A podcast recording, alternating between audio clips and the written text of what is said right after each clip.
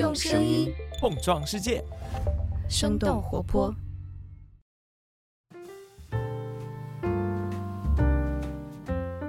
嗨，大家好，欢迎收听《声东击西》，我们一起用发问来获得多元视角，发现更大的世界。我是徐涛。大家听到这期节目的时候，应该会是国庆长假之后。也许国庆的时候，大家可能会回到自己的家乡。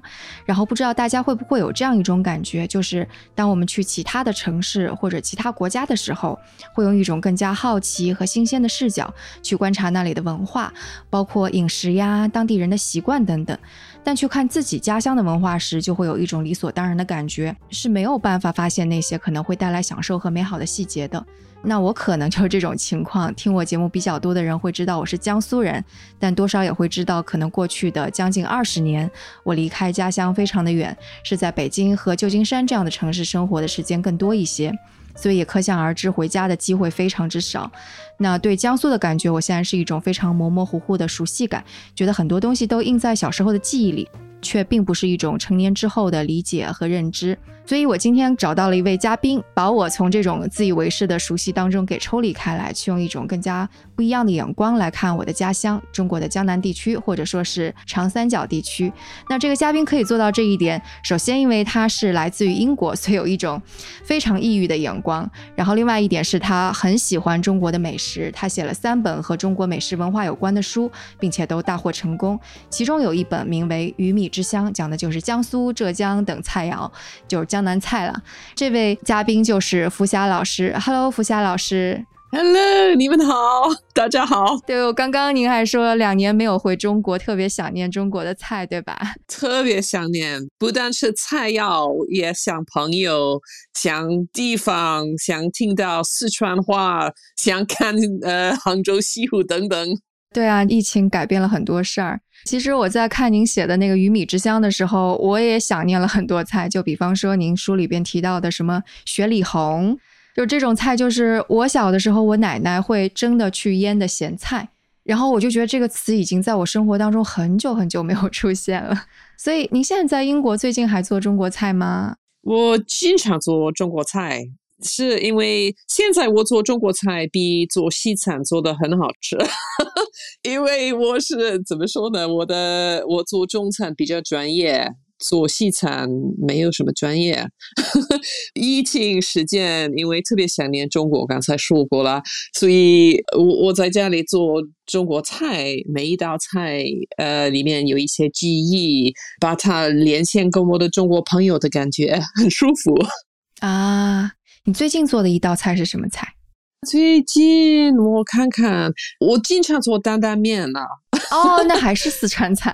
是的，担担面，就是因为离我家不远有一个中国商店，他们有非常好的食材。我也最近经常做一个很简单的菜，是凉拌茼蒿。啊，凉拌茼蒿，茼蒿是江苏的那个一种蔬菜，对吧？江苏也有，但英国怎么会有茼蒿呢？西餐里面我们没有，所以真正有中国的特色，很健康，很有感觉。哎，我在美国的时候就从来没有买到过茼蒿，虽然也有唐人街。因为呢，一边是我们有一些嗯食材从中国进口，还有一些在英国种的，所以如果找一找，可以找到。茼蒿现在比较好卖啊，对，是的。那也是，您是九四年的时候在川大读书，这样差不多二十多年，快三十年了。我也来在四川大学吧，川大和四川烹饪毕业了以后，我回英国。那时候我们能买到的中国食材真的有限，现在比以前丰富多了。一个原因是现在我们的华人多了，所以他们的要求。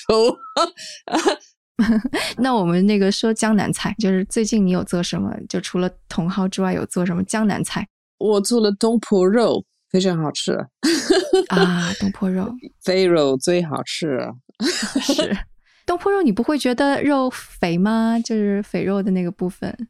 不是天天都吃大量的肥肉，吃一大块东坡肉，再加一些蔬菜，再加白米饭，哇，好地道，非常健康了，无所谓。因为江南有很多非常特殊的地方生产的食材，有没有什么菜是可能现在你自己也做不了，可能没有食材，然后超想吃的？一个是河鲜，比如说嗯河虾、啊，河虾、山鱼，还有大闸蟹。大闸蟹，哦，那就是这个季节吃的。是，所以这个在英国可能，哎呀，有的时候可以买到，可是非常贵，也非常少，非常难买。所以那些河鲜真的基本上找不到。还有我最想念的食材之一是竹笋，好像今年冬天我找到了冬笋，我特别高兴。可是平时没有。也还有一很多蔬菜真的买不到，可是我觉得河鲜海鲜是最呃明显的。跟你说一个很好笑的事情，就是我之前住在旧金山的时候，旧金山靠海，所以会有帝王蟹。所以我父亲去了之后，他发现，哎，这个帝王蟹看起来不就是个螃蟹，他就用大闸蟹的方式把它给蒸了，然后我们就拆帝王蟹吃，也挺好吃。我们英国也有螃蟹，所以我以前做过嗯蟹粉豆腐，利用了大闸蟹的做法，还是很好吃，可是口感味道也不如大闸蟹。哦，真的吗？是，因为大闸蟹很特别的口味，所以这个可能比不上。当时我们吃，因为帝王蟹更加大一些，所以它的蟹黄啊，还有蟹腿儿就更容易吃。然后我爸还专门买了镇江香醋，然后切上了姜丝儿，然后我们就蘸着吃，就就觉得还挺开心呀这个也不错。我也最近好几次做过了优宝虾，啊。可是因为我们你知道江浙的那个河虾特别好吃，油炸的话，它们的口感特别好。所以我们我在英国没有河虾，只能用那个海里面的大虾代替，所以还是好吃，可是一定不如你们那里的很新鲜的河虾，太棒了。真的就是一下子就是我们两个吃货的形象，就听众都听出来了。就是因为刚刚我们有跟听众说，您是一九九四年的时候到中国，然后读川大嘛，您的经历可能就如果大家去搜一下的话，就能够搜到。但是可能没有说到的就是你第一次去江南地区是什么时候呢？他像是川大毕业了以后两年左右，九十年代底，所以我在上海那时候有一个意大利朋友，一个同学，他给我介绍了一些江南菜。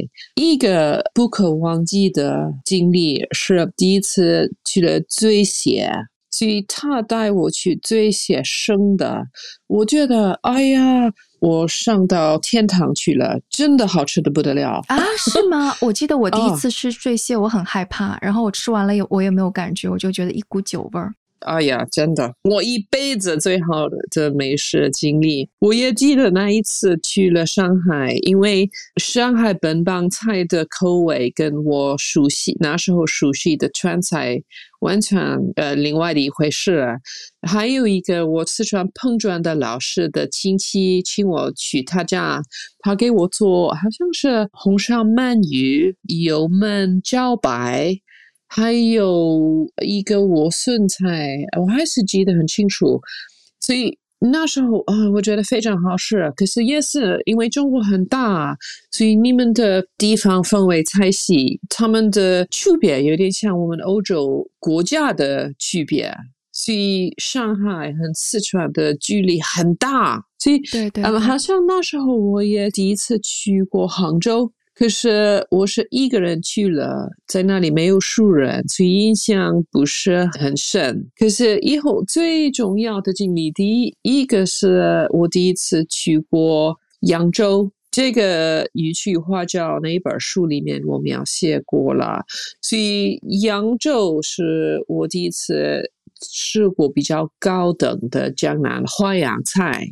嗯，这个也是怎么说呢？把我打开了门，让我从一个文化的角度来欣赏整个江南的饮食文化。比如说，我写了《鱼米之乡》这本书，我研究了快十年了。这个是我第一次去过杭州龙井草堂，我从这个时刻开始比较深的欣赏整个江南的菜，特别是杭帮菜。所以好像是一零零八年，所以那时候左右开始想呃研究。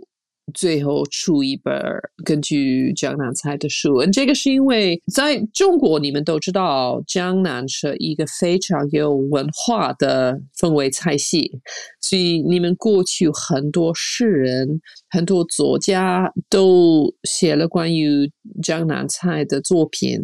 中国历史上最重要的呃美食家，一大部分是从江南地区来的，比如说袁枚、林红、陆文夫 等等。可是，在国外，我们很少有江南饭馆。英语那时候基本上没有资料。所以，英语母语的人真的不知道这个地方这个饮食文化，所以这个我觉得他们应该更了解、更欣赏这个非常重要的美食中心。所以，这个是我写呃《鱼米之上》的最重要的目的。所以，你刚刚有说到，你到扬州的时候就开始对饮食文化就上升到了饮食文化的程度，这是为什么呢？是说当时会有人跟你讲了一些什么故事吗？那应该是二零零七年，是吗？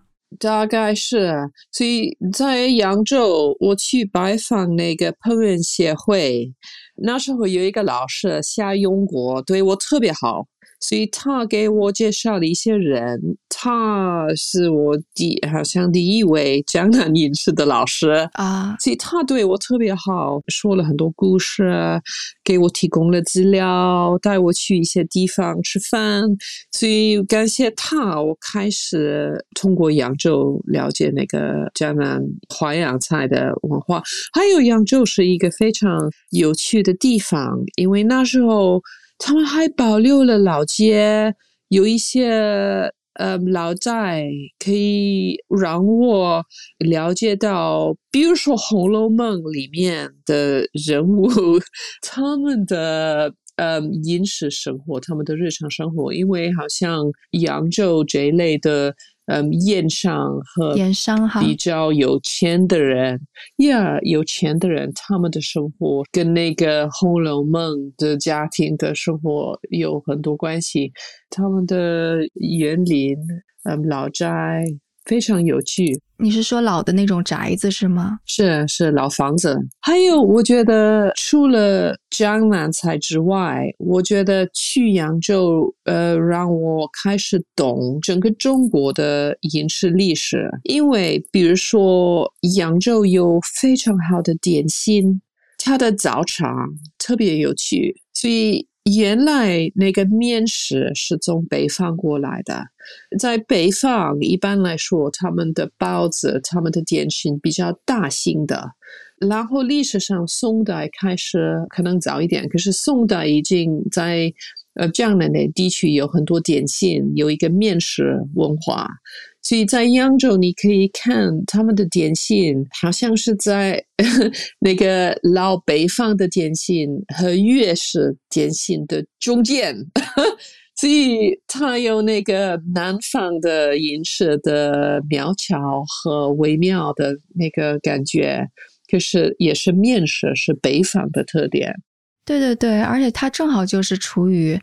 就是 像江苏，有的时候会分为苏南、苏北，苏北可能更加靠近北方一点的饮食文化和说话的方式，的确是它是南北交界的一个碰撞的地方吧。呀，嗯，这个很有意思。比如说，北方的山西有很有意思的那个烧麦这个点心，他们在那里的馅儿是羊肉。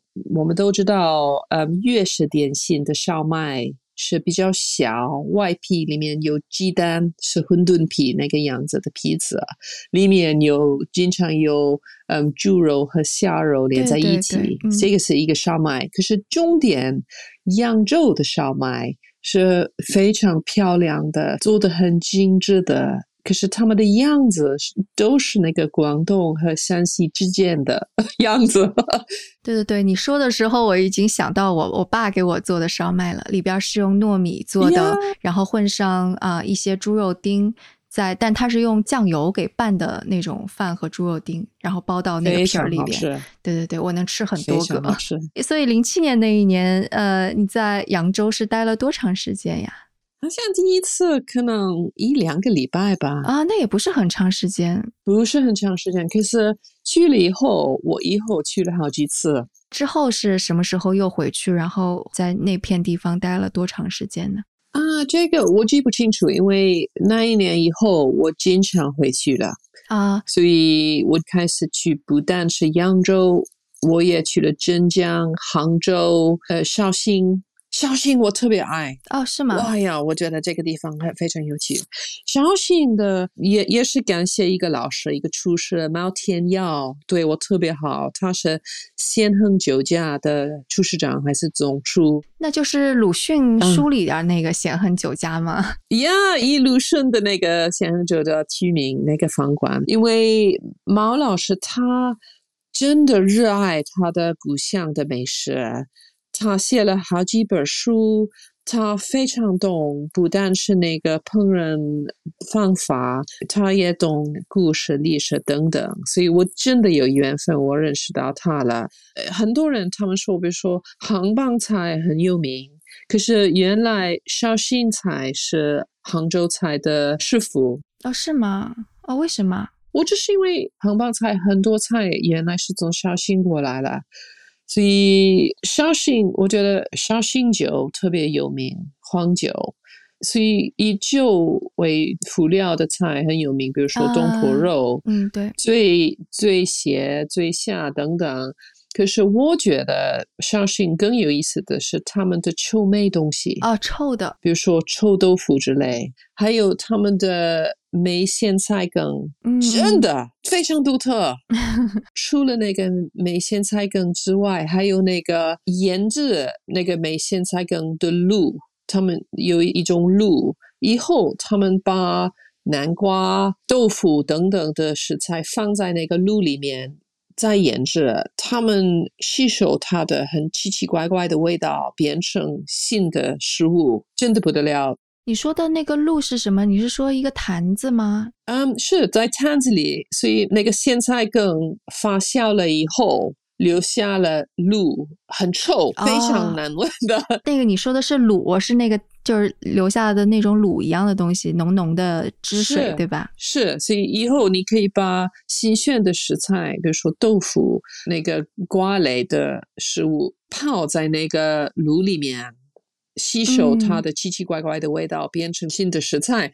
所以我觉得这个很独特。比如说，在国外，我们一点儿也没有。我第一次吃过那些东西，我我觉得很吃惊。哦，哎，所以第一次吃的时候会有心理障碍吗？就是你第一次在绍兴，是厨师带着你吃这些？没有，没有，我是一个大吃货，我什么都都愿意吃，什么都可以吃。可是我觉得奇怪，新的、很独特的，以后爱上了那些 味型。那时候我觉得绍兴的稠的东西有一点像欧洲臭奶酪，所以有的味道有一点类似的。我一直都想这些问题，所以有一次我从英国去绍兴，我带过来一些很稠的、很土的奶酪，我让先亨酒家的厨师和服务员品尝。比较一下，他们抽的东西，我们的抽的东西非常有趣。他们什么反应？我以为有一点类似，我都喜欢，我非常喜欢抽奶酪，我也很喜欢小心的抽材料。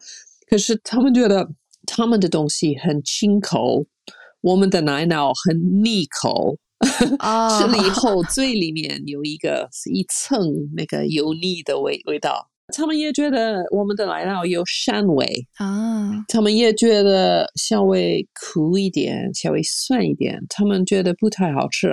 可是，我觉得很有意思，这个比较。以后我关于这个品尝会，我写了一篇文章，在美国获奖了。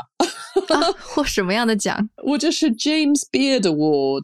他们人说是美国影视界的那个奥斯卡啊哇！所以这个我觉得，因为我觉得很有意思，因为那时候可能美国的读者没有听说过绍兴个臭东西，可是我觉得很有意思，听绍兴人他们自己对我们的奶酪的评价，对西方人特别有趣。我可以理解，因为我第一次吃奶酪，我也觉得我不太习惯。而且我以为奶酪应该是那么好吃，它应该是甜甜的。第一次吃居然是咸咸的。然后后来去了，对，后来去了美国之后，我就爱上奶酪了。我就会每种奶酪我都去尝一尝，然后看一看哪种的我更加爱吃，就几乎是真的是每一种我都尝了过去。然后可能就跟你尝那个臭臭的菜有点像。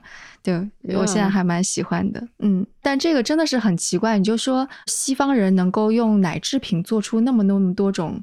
东西，但在中国就没有。但中国可以用，就你刚刚说那个臭臭的，做出各种各样的菜。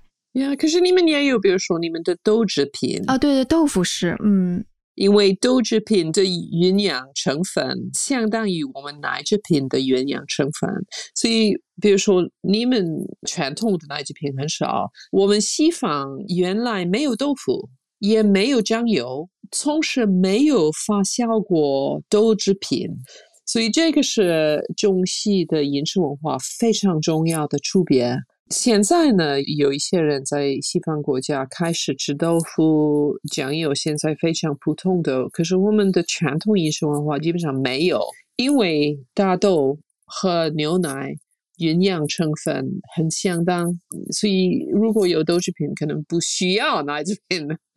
啊，那还是不一样，一个植物蛋白，一个动物蛋白，而且风味挺不一样的，都很好。你们的豆制品现在可以说是比较环保，所以我们西方人应该跟你们学习，因为我们比如说整个人类，我们现在吃肉、吃奶制品吃的太多。真的破坏环境，所以我觉得我们都可以跟中国学习，怎么把不是全素的，可是可以吃的很环保，肉可以吃少一点。嗯嗯，对我看到过数据说，牛的碳排放其实是非常之高的，是远远高于其他的畜牧养殖啊、猪啊之类的，所以的确这是一个不太环保的。但我在想，就是你吃到类似于素鸡、素鹅这些用豆腐制的这种素制品，应该会有一些 culture shock 的那种感觉嘛？就 类似于文化冲击的。我记得第一次去过中国是一九九二年，嗯，我那时候去了北京，我听说过有一个功德林。饭馆，你知道这个是仿荤菜 为主。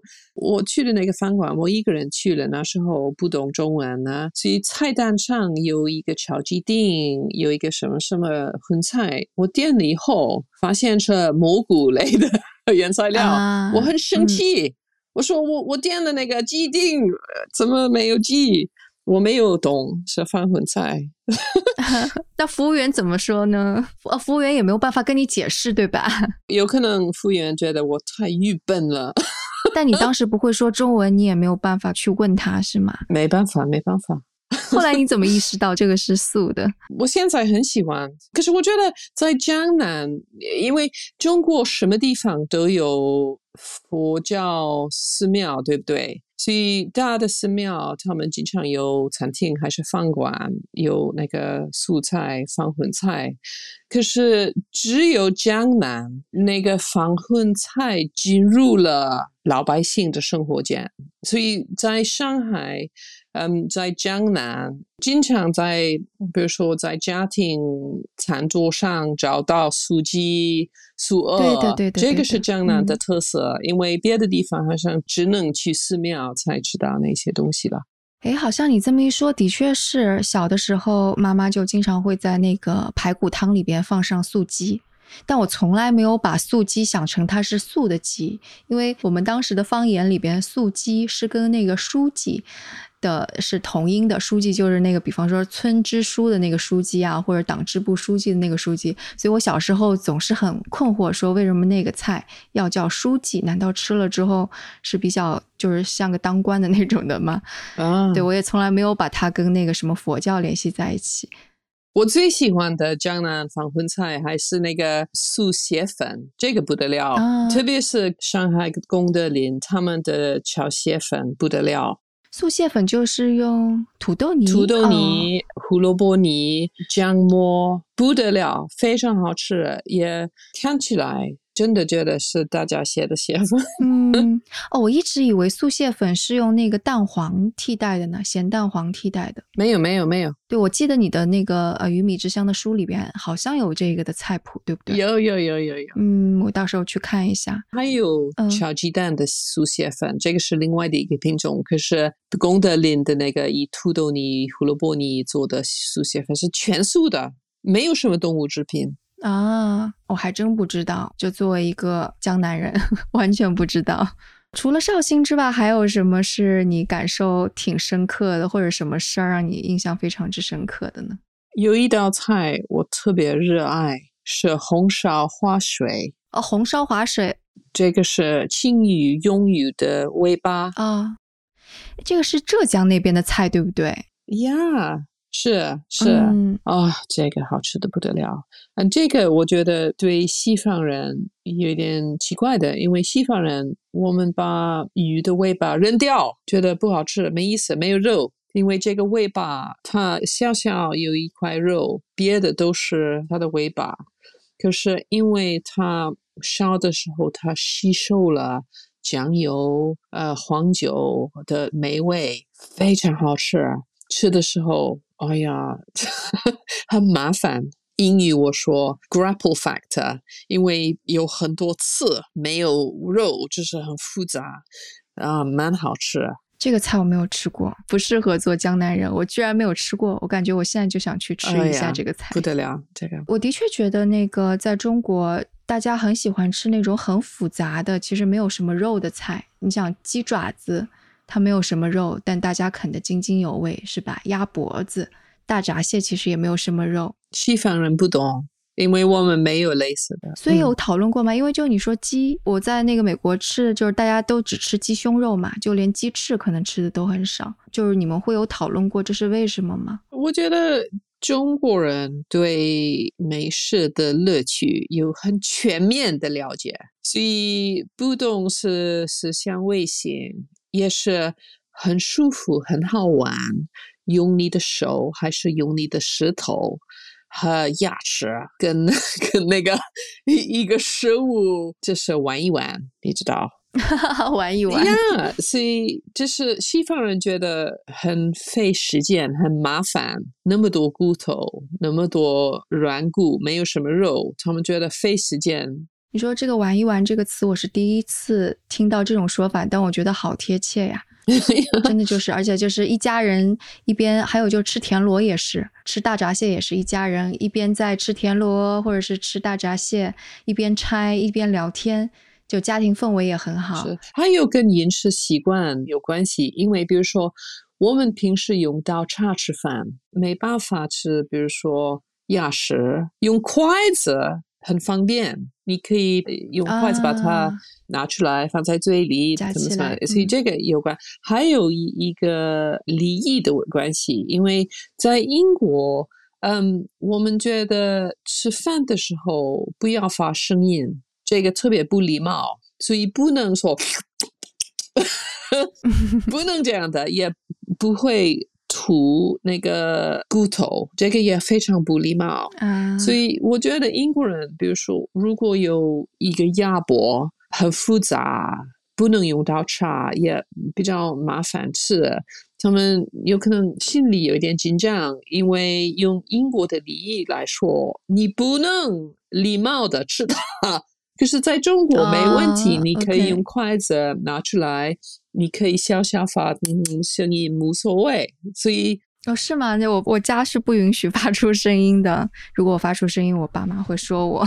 但的确是可以用手，的确可以吐骨头，然后我可以吃一条鲫鱼吐。鲫鱼的刺儿特别小嘛，我可以自己安安静静吃掉一整个鲫鱼，花上半个小时在那儿吐刺儿。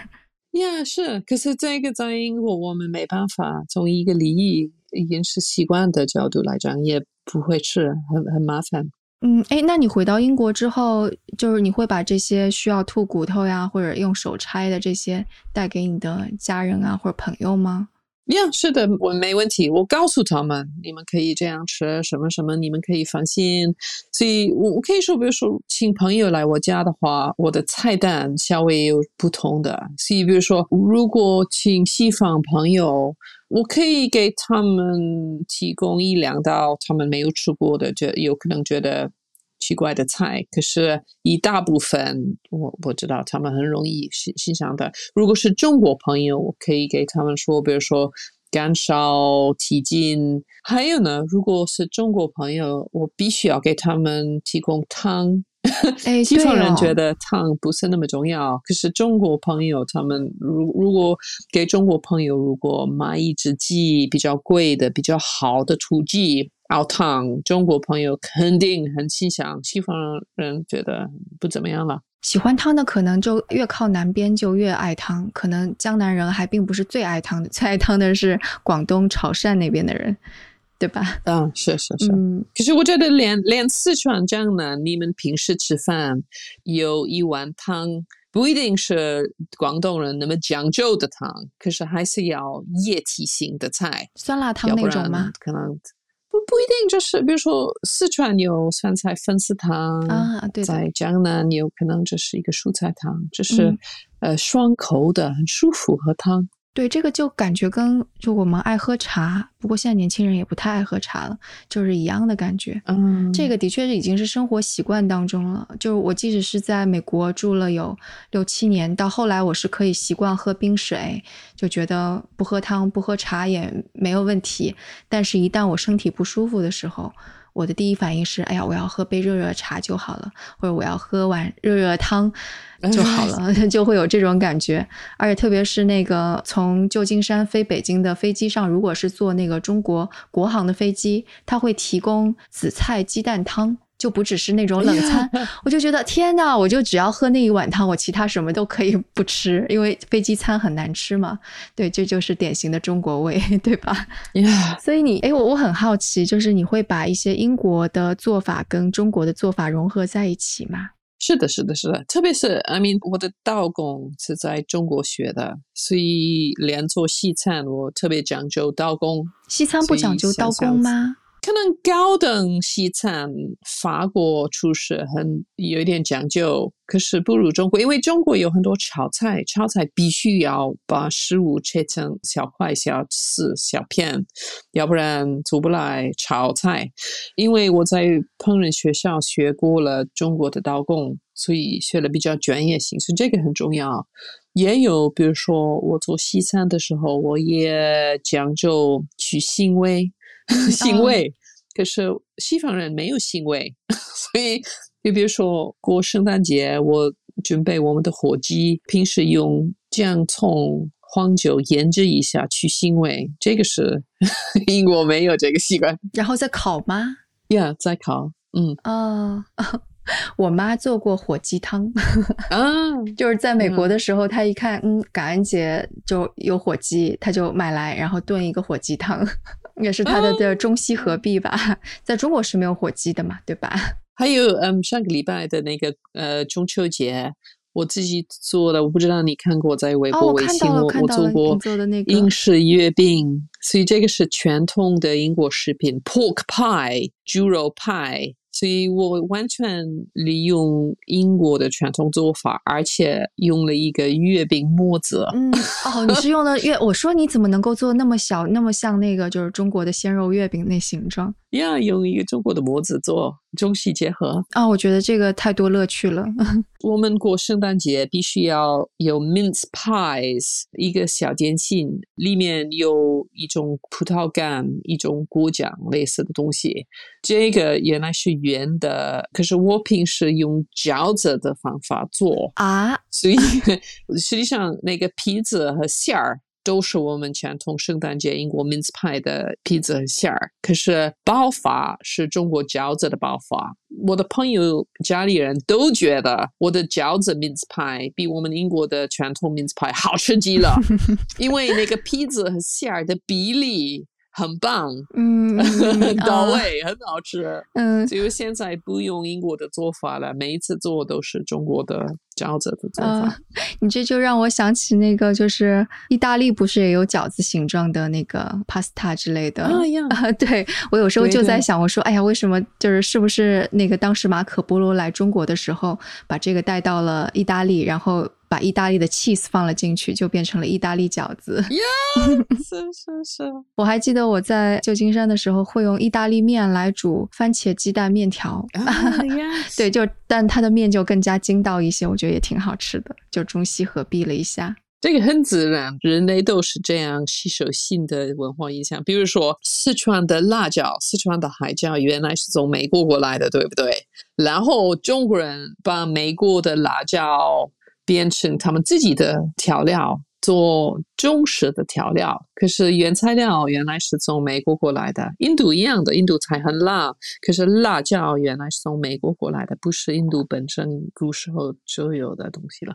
哦，对你这样一说，我还想起来我在美国的一家墨西哥餐厅吃到了类似于像那个什么牛尾汤一样的一道汤，它应该是正宗的墨西哥人开的，但它那个汤里边会有类似于牛蹄筋一样那种口感的肉，然后加一点点牛尾，然后再加上西红柿的那种汤，所以吃起来就像我们的那个番茄牛肉汤的感觉，非常之像。但这样子就感觉好像就说起来就有点像是世界饮食大一统的感觉了。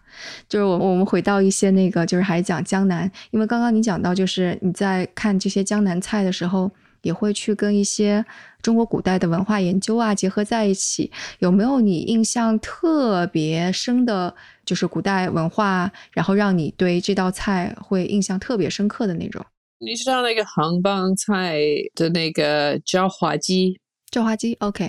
因为用那个泥土包一个食物，然后在火里面烤的做法是非常古老的，好像是《礼记》里面就有的，所以这个是可以说是一个文化遗址最古老的。没有锅的时候还可以做菜，是用这个做法，这个很有嗯历史意义，我觉得。哎，这个好像是不是世界其他一些地区也有这种做法？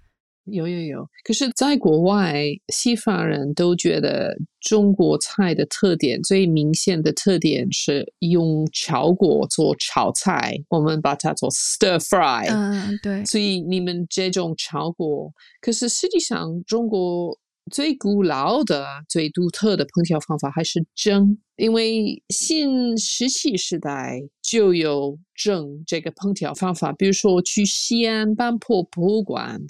有新石器时代的蒸笼蒸锅，所以这个从最古老原来是蒸谷子、蒸粮食、做饭，所以这个也是中国非常独特的。因为我们在英国，我们基本上不用这个烹调方法，原来没有，挺有意思的。还有其他的一些吗？上海，他们有一个，你知道，英国、美国的中餐不是真正的中国的中餐一样的。我们有，反正至少美国的不是。呀，原来是中国移民发展了适合西方人的口味啊，发展的菜系。可是上海有自己传统的西餐，比如说罗宋汤，还有嗯，上海猪排、土豆沙拉。这个都是原来是西方的菜店，可是上海人把他们稍微改变了，变成自己的饮食文化。所以这个就算已经算是上海菜了吗？这个我不知道哎。是上海本帮菜哦，真的呀。如果去一个上海本帮菜馆，有可能有那个炸猪排，蘸料就是上海自己生产的辣酱油。这个原来是跟英国人学习过的，所以这个很有意思。因为现在不用去一个西餐馆，可是上海本帮菜也有一些从国外进来的材料。你是说你是从二零零七年开始，一直到二零一七年十年期间，都是有在研究江南菜是吗？是的，是的。诶，所以会觉得这十年间就江南菜有变化吗？肯定有变化，因为一个菜系不是一个石化的一种文化，不断的在改变、在发展。因为我自己的爱好是比较传统的饮食，所以我关心的还是比较传统的历史、有历史性的呃美食。可是现在，比如说有新的食材，最明显的是那个冰草和秋葵。原来没有，现在非常流行了。对对对，那个秋葵原来是非洲的食品啊，呃，冰草好像原来是俄罗斯的，可是现在中国到处都有，对对，是的，到处都有。电视片《世界上的中国》播出了以后，我觉得很多中国的老百姓有点更把他们的饮食作为文化更感兴趣。比如说，最近几年在杭州，现在他们有一个非常大的杭帮菜博物馆，所以博物馆里面有展览馆、有饭馆，老百姓可以去那里学习、看老师表演，这个很有意思。所以我觉得最近几年中国人可能比九十年代对他们的饮食比较骄傲，要把它推广和保留，这个很好的。哎，这个好像真是，因为我感觉的确是在我小的时候，可能有一些吃的挺家常的东西，我以为那就是全部的，可能至少在常州吧，就大家吃的东西。等到我大了之后再去吃酒席的时候，我会发现有一些菜我没有吃过，就比方说像那个常州有一个菜叫做网油卷，常州话叫盲油卷，就这种东西。然后我之前从来都没有听说过，我就问我爸，我说。这个真的是那个常州的特色菜吗？然后我爸说是啊，这个是的，呃，然后说我说那我小时候怎么没有吃过？然后他就跟我说，他说可能就是因为以前就是经济不太好，大家也都顾不上吃这些，即使是去吃酒席。可能九十年代或者是零零年初，还是吃的那种更加硬菜的这种东西更多一些。而网油卷这个东西做起来很麻烦又很奇怪，所以就相当于是它是从更加早一些时候的，我不知道哪里就可能又给找回来了之后，才开始在现在的。常州的菜馆里边又开始做了起来，所以感觉就好像有一个那种快要失传的菜谱又给复兴了一下那种感觉吧。但我小时候真的听都没有听说过，很有意思。对对对，然后那个最近我在北京，就是呃，我们说要采访您嘛，所以我们的小伙伴其实都有在看《鱼米之乡》这本书。然后有一天我们就说，哎呀，我们看了好馋，我们要去一家江南菜馆。结果在那家菜馆的时候，我看到了一道菜，它是糕点。按照我们那边说法，它应该叫麻糕，但它起了一个名字叫草鞋底。然后看到草鞋底这个三个字儿的时候，我非常之惊讶。为什么呢？就是因为草鞋底这个几乎都已经在江苏很少很少有人把这种糕点叫草鞋底了。甚至我小的时候我也不知道，后来等到我已经开始到差不多上本科的时候了吧，我买到这个草鞋底，我就觉得这种糕太奇怪了。然后有一个类似于叔叔一样的人跟我说。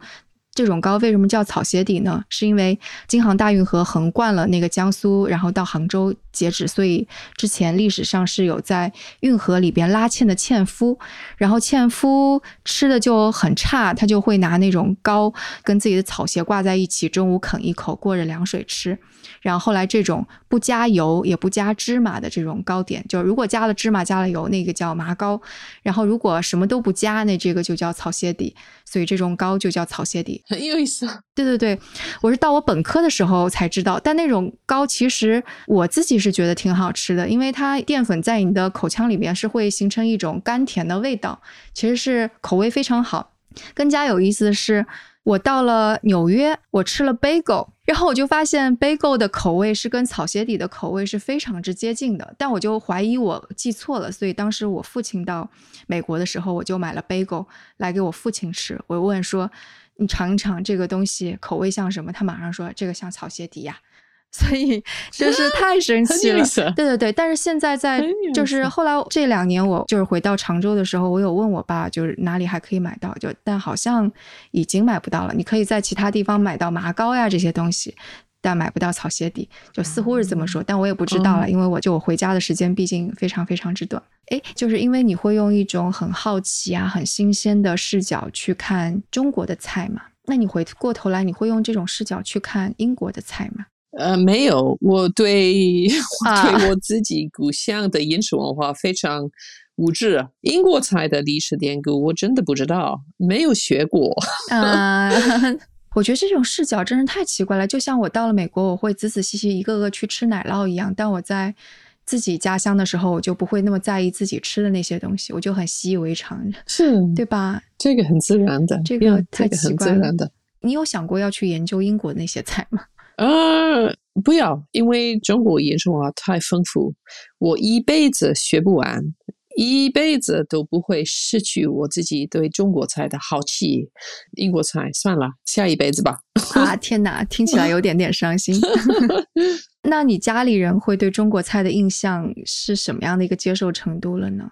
我妈妈现在经常做中国菜哦，她也非常高兴呀。她最近几年，她觉得非常健康，非常好吃。我爸爸也特别喜欢我妈妈做的中国菜，他用我的菜谱做菜。所以还有我的妹妹，我妹妹是吃全素的人。一般来说，英国菜给他做英国菜比较麻烦，可是做中国菜没问题。给他做一个全素麻婆豆腐，还有一些炒菜什么什么，他觉得非常好吃。就是有一个报道当中说，你二十几岁的时候，你的父母亲有送了你一套法国的刀具，但是你都没有去用它。但是我不太懂，就是刀会有很大的差别吗？是因为一般来说，一个法国的厨房里有一套刀子，所以如果要切香菜，有一个小一一一种刀；如果要牛肉出骨头，还是有另外的一种刀；如果要把一条鱼切成块，还是利用不同的一一的，所以有一套可能五六七只刀是一套。可是所有的工序都可以用我的中国的菜刀做，所以现在开始学会用中国的菜刀，我基本上不用我的法国的，因为不用了，因为中国的菜刀什么都可以做。哎，但我就感觉好像现在中国家庭里边也是会有一套刀具，就是上面也会标着。没有，一般来说，在中国的厨房里，传统的厨房里有一个菜刀，有可能有一个比较重一点的砍刀。嗯嗯，这个是不是说有骨头多骨头比较厚的东西？别的没有，可能有一个去皮的小刀，可以在桌子上，比如说苹果去皮，别的不用了，基本上只用菜刀就行了。我觉得中国的菜刀也有一个非常大的好处，如果比如说切好原料，你可以用菜刀把它放平了，拿出来，然后把它们搬到那个锅里面。所以这个如果用法国法式的刀没用哦，所以法国的菜刀更小一些，是更窄。还有呢，比如说你可以用中国的刀背，比如说拍黄瓜、拍生姜呀。所以我现在比如说，如果我去住一个朋友家。我必须要带我的中式菜刀，要不然做不了，做不来菜啊。那那你就没办法坐飞机了，坐飞机会要过安检。可以托运，可是在中国现在比较麻烦，因为坐那个高铁不能带到，这个很麻烦。可是在中国，我我很少做菜，在中国平时是吃，啊，就就是光吃就行了。但是我当时看完你的书之后，我还列了一个长长的菜单。然后就看哪些菜我是可以试着做一下，就什么我列了菜单当中前菜有盐水鸭，是因为我实在太爱吃盐水鸭了。但当时疫情的时候，你也不可能跑南京去吃盐水鸭，我就从网上搜了菜谱，看究竟怎么做，好像也不是太难。后来还做成功了，那不不难，嗯，很好吃。对对对，我超爱吃盐水鸭。然后还有就是像秋天，肯定就我们会想要吃那个什么大闸蟹嘛。然后现在这个时节，可能还要吃桂花糖芋苗做一个甜点。对你，你现在最想吃什么菜？哦，呃，现在这个季节，我开始想大闸蟹。等一会儿要吃 大闸蟹，可是没办法，这是第第二年没办法吃大闸蟹。但你在中国的时候，你会怀念西餐当中的某些东西吗？平时不想念，偶尔特别想奶酪和土豆泥。中国吃的土豆泥是把土豆泥做菜配饭，可是在英国我们把土豆泥作为主食，所以就是偶尔我想吃奶酪和土豆泥，可是别的我不太想。中国菜比较好吃啊。嗯，奶酪的确是我现在也有点想念奶酪。国内超市的奶酪真是太贵了，又贵又品种又很少。所以接下来你会有些什么？就比方说，如果还可以再重返中国的话，你会把什么菜系作为你下一个目标呢？啊，这个我保密，现在已经在研究，在写作。好的，好的，保持神秘。哎，我还有一个朋友，他是福建人。所以他还想问问说，那个你对福建菜的感受？很多年前我去了一次厦门，吃的很好，我觉得很有趣，我很想以后有机会回去。所以他的感觉和江南菜啊，或者是你写过的湘菜、川菜又有什么不一样呢？完全不一样，他们有很多海鲜，那个味道比较清淡，很喜欢汤，用一些海里面的菜，所以我不太懂，因为已经很多年了，只去了一次，可是我觉得很有趣。可是基本上中国人特别好吃，什么地方都有好吃的。挺感激这一次你能够，无论是这个书呀，还是我们这次聊天，你能够把很多好吃的，就是用另外一种眼光拎出来，不然我就会像你对待 英国菜一样，就觉得很习以为常，就只是吃就行了。对，而且我觉得可能就很多人都需要用一种这样更加。新鲜的眼光去看吧，因为我就觉得现在年轻人可能想到好吃的，就都是想非常重辣的水煮鱼啊、小龙虾呀这些。但可能中国好吃的东西太多了，有一些吃食材本身味道的，这个也是很享受的一个过程。但可能就是被这么热热闹的餐馆啊，或者重油重盐就给掩盖掉了，这个就还挺可惜的。因为重油重盐其实并不应该是中国的菜肴当中好的那一部分，对吧？呀，对。好呀，好呀，那现在也聊了一个多小时了，那也非常感谢福霞老师今天给我们带来了各种。让人流口水的，嗯，这些东西。然后节目的最后，可能还有这次，呃，是中信小满工作室是为福霞老师的新书《鱼米之乡》作为出版方，所以也是给我们声东击西听众带来了一个小福利。然后，如果大家在留言区告诉我们你最喜欢什么样的江南菜肴。呃，我们会在各个平台的留言当中，一共挑选三位听众送出这本书，所以也欢迎大家来留言。当然，如果大家对福霞老师有什么提问，也可以在我们的节目下方留言。那今天就谢谢福霞老师啦，谢谢，多谢多谢。